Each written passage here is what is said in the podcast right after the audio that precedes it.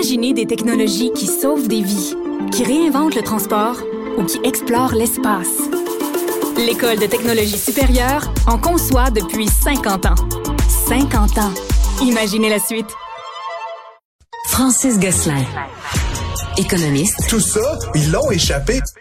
Consultant. C'est quand même pas une petite affaire. Auteur. C'est moins politiquement populaire. Francis Gosselin pour savoir et comprendre l'économie.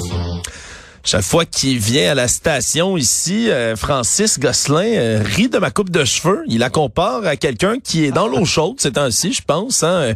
Celui que tu vas jusqu'à appeler mon doppelganger, Sam Bankman-Fried, l'ancien génie déchu des crypto-monnaies, qui continue à, à, témoigner même à son propre procès. Il se passe pas mal d'affaires dans ce dossier-là, là, Francis. Pour les auditeurs qui nous qui nous écoutent seulement, Alexandre euh, Morin-Villouellette, j'aimerais simplement rappeler qu'à une époque, tu avais quand même une bonne touffe et Sam Bankman-Fried aussi. Et dans la même semaine, vous vous êtes tous les deux fait couper les cheveux. Euh, Sam Bankman-Fried, comme tu le dis, qui est l'ancien PDG de la plateforme d'échange de crypto-monnaies FTX, qui est actuellement en procès là, à New York. Euh, il était question, euh, bon, une petite valse là, mais qu'il témoigne, puis qu'il témoigne pas.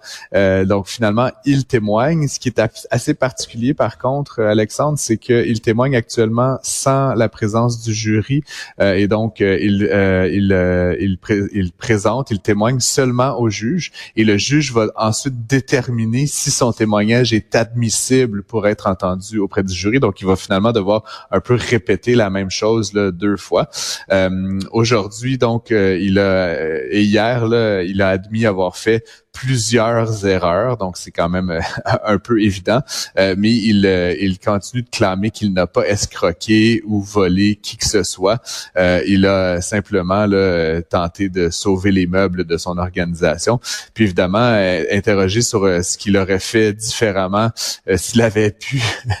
il dit qu'il aurait mis en place un système de gestion des risques, ce qui est quand même un peu la base quand on opère une institution financière là, de l'ordre de 32 milliards de dollars comme FTX à une certaine époque. Donc, toute cette saga, moi, m'amuse au plus haut point, Alexandre. Ouais, c'est fascinant parce que plus euh, plus ça avance, là, plus on en apprend sur tout ce qui s'est passé auprès d'FTX, puis plus on comprend que ben c'était un peu brouillon là, pour une entreprise, comme tu le disais, qui brassait là, des milliards de dollars. Mais c'était vraiment comme une gang de jeunes qui, faisaient ça dans un loft. Euh, tu sais, comme on, parle, il y a des rapports entre autres qui parlaient même de conseil d'administration qui faisaient la gang, c'est quasiment en pyjama chez eux. Tu sais, ça avait l'air vraiment brouillon puis broche à foin cette histoire-là. Au final, c'est ça qui est un peu exceptionnel. Là. Exactement, une gang d'amis là qui s'étaient avec les fonds euh, justement de la plateforme. Puis encore une fois, faut mettre ça en perspective là, Alexandre, ça valait 32 milliards de dollars. Donc oui, ils ont acheté un penthouse aux Bahamas, mais toute proportion gardée, c'était c'était de, la, petite monnaie. Et ils étaient un peu colocs tous ces gens-là.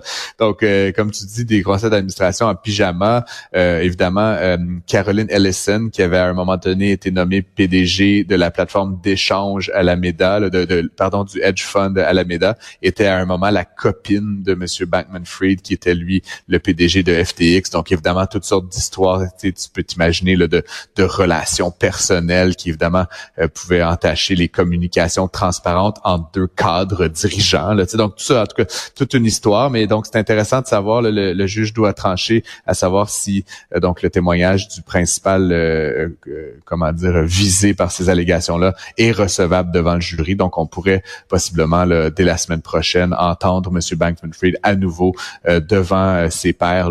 et donc, ce serait un peu peut-être le clou du spectacle dans cette triste histoire qui a quand même amené pas mal de pertes monétaires là, à des investisseurs euh, euh, américains et de partout au monde. Ouais, il y a beaucoup de victimes dans cette histoire-là. En tout cas, moi, c'est pas euh, c'est pas pour un procès que j'ai coupé mes cheveux. Je vous rassure tout de suite, à la différence de M. Backman-Fried, je vous rassure que c'est pas pour ça du tout.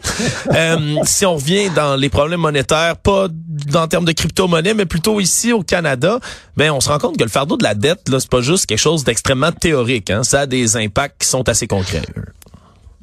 Ben oui, effectivement. Puis tu sais, je vais faire un genre d'effet d'amalgame. C'est pas tout à fait comme ça qu'il faut le voir, mais encore une fois, euh, pour euh, donc les premiers mois de l'année euh, calendaire, du, pardon, du budget fédéral, on a affiché là, pour les cinq premiers mois de l'exercice un déficit à Ottawa de 4,3 milliards de dollars. Et je pouvais quand même pas m'empêcher, Alexandre, de faire l'analogie avec le fait que dans cette perte-là, il y a des montants qu'on appelle les frais de la dette publique, donc essentiellement des frais d'intérêt liés à, l'endettement euh, courant du pays de 4,1 milliards de dollars. Donc, grosso modo, si nous avions pas de dette, nous serions à l'équilibre. Malheureusement, on a beaucoup de dettes euh, et euh, ces frais-là ont augmenté quand même de près de 30% par rapport à la pareille date l'année dernière. Pourquoi? Ben parce que tu le sais, évidemment, le taux directeur a explosé là, depuis début 2022, ce qui fait qu'actuellement, le gouvernement fédéral doit payer beaucoup, beaucoup plus d'argent simplement sur son...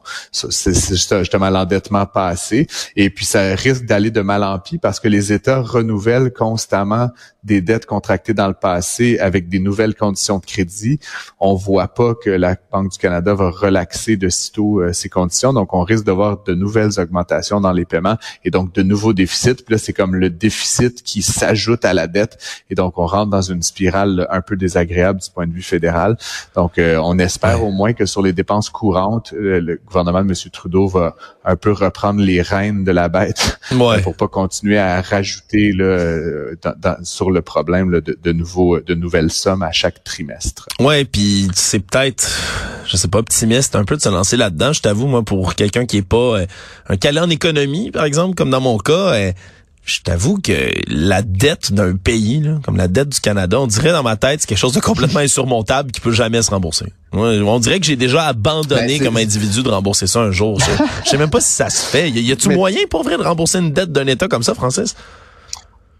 T'as as un peu, euh, comment dire, t'as un peu raison, je pense, dans ton diagnostic, Alexandre. Puis je veux dire, la plupart des États développés ne visent pas d'avoir aucune dette. Évidemment, les économistes, on chiffre toujours la dette d'un pays par rapport à la à la grandeur, la taille de l'économie. On exprime donc un ratio qui est la dette sur le PIB.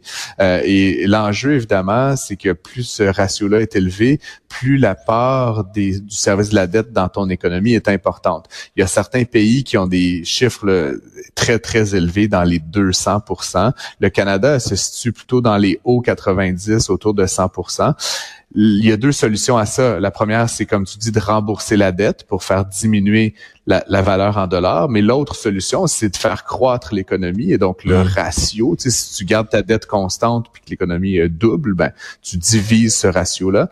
Euh, par contre, actuellement, on vit une période de fort taux d'intérêt et de faible croissance. Donc, euh, c'est pas de sitôt qu'on réussir là, à diminuer le ratio. Et donc, le Canada risque d'être aux prises pendant pas mal d'années encore avec ce, poids, ce fardeau de, sa dette et donc un service de la dette qui est important. Puis ça, ça veut dire ben, qu'une proportion de nos taxes et impôts sert à payer du vieux dépensé. Puis c'est un peu, euh, ça peut être ressenti comme étant un peu injuste quand même. Hein. Ouais. Tu viens de nous parler de taux directeur, euh, Francis, puis ça m'intéresse beaucoup ton, ton prochain sujet parce que on, on, a mis des sanctions, l'Occident, des sanctions économiques sévères depuis le début de la guerre en Ukraine sur la Russie, bien évidemment. Au départ, on disait bon, il y a plein de produits qui ont pu, plein d'entreprises qui s'expatriaient et tout. Mais là, euh, quasiment deux ans après on ne sait pas trop exactement qu'est-ce qui arrive à l'économie russe, à part que là, ils ont relevé leur taux directeur. Qu'est-ce qu'on peut déduire de tout ça? Ben, on peut déduire évidemment que la Russie, aux prises avec toutes ses contraintes étrangères, euh, euh, est, aux prises avec de l'inflation. Hein. C'est certain que quand tu ne peux pas importer à ta guise tous les biens, tous les services euh, que tu le souhaites, ben, ça crée de l'inflation importante. Et donc, la nouvelle m'a un peu interpellé parce que tu sais, nous, actuellement, on trouve que, bon, c'est cher le coût du crédit, etc., à 5% La Russie a annoncé ce matin, la Banque centrale de Russie, qu'elle augmentait son taux directeur et qu'il passait de 13 à 15 hey, 2% au complet là, d'une journée. en une fois. Tu sais, nous, on progresse à coup de quart de point, de demi-point. Eux, tout de suite, euh, deux points d'une shot. Euh, évidemment, ça, ça, ça va être euh, difficile possiblement pour nos, nos amis russes, s'il nous en reste, d'acheter de la propriété dans ces circonstances-là. évidemment, par, par le fait même, Alexandre, le rouble est, étant perdu beaucoup de sa valeur face au dollar américain, donc il y a aussi une volonté là, du côté des autorités bancaires russes de redonner un peu de valorisation au rouble. Mais l'enjeu, encore une fois, c'est qu'on ne peut pas acheter actuellement le rouble aussi simplement qu'avant. Tu te rappelleras que la Russie a été éliminée de plusieurs des grands réseaux comme SWIFT. Donc, il n'est pas facile de transiger des devises avec la Russie actuellement. Donc, c'est un peu une fatalité. Et puis, tout ça, c'est comme une guerre, entre guillemets, qu'on mène contre le peuple russe. Là. Donc, tu sais, c'est toutes sortes de, d'influences actuellement qui se produisent dans ce pays-là. Et je devine que ça va alimenter la grogne populaire contre le régime de M. Poutine, en plus de la guerre, en plus de, des effets réputationnels qu'on voit depuis l'invasion de l'Ukraine. Donc, encore une fois, c'est une nouvelle économique, mais qui, pour moi, tu sais, prend tout son sens là, dans le contexte vraiment géopolitique qu'on vit actuellement avec, avec la Russie. Ben absolument, surtout que c'est ça le moyen de combattre le plus efficace, là, à part, évidemment, de fournir munitions, armements, aide financière à l'Ukraine ben, c'est de lutter directement contre la Russie de manière monétaire, de manière économique. C'est bon au moins de savoir ou de voir qu'il y a un impact au moins qui se fait de ce côté-là, là, du côté du rouble, du que, rouble que ça fonctionne d'une certaine façon, mais encore une fois, ce qui est dommage, Alexandre, c'est que j'ai la conviction et je pense que tu la partages que ce sont pas chacun des Russes qui sont coupables de l'agression qui a été décrétée par M. Poutine. Donc actuellement, il y a des familles euh, comme des gens comme toi et moi qui habitent en Russie et qui, qui vivent les contre-coups de ça en raison d'un gouvernement euh, vraiment, euh, comment dire, sauvage. Donc, tu sais, il va y avoir de la souffrance, de la souffrance économique actuellement auprès du peuple russe. Puis donc, j'espère, comme je pense beaucoup des auditeurs, qu'il va y avoir un règlement au conflit dans un premier temps, puis ensuite un apaisement du point de vue économique là, pour qu'on puisse réintégrer la Russie dans, dans le concert des nations. Excellente analyse, Francis Gosselin. Merci beaucoup d'avoir été là. Bonne fin de journée. Salut.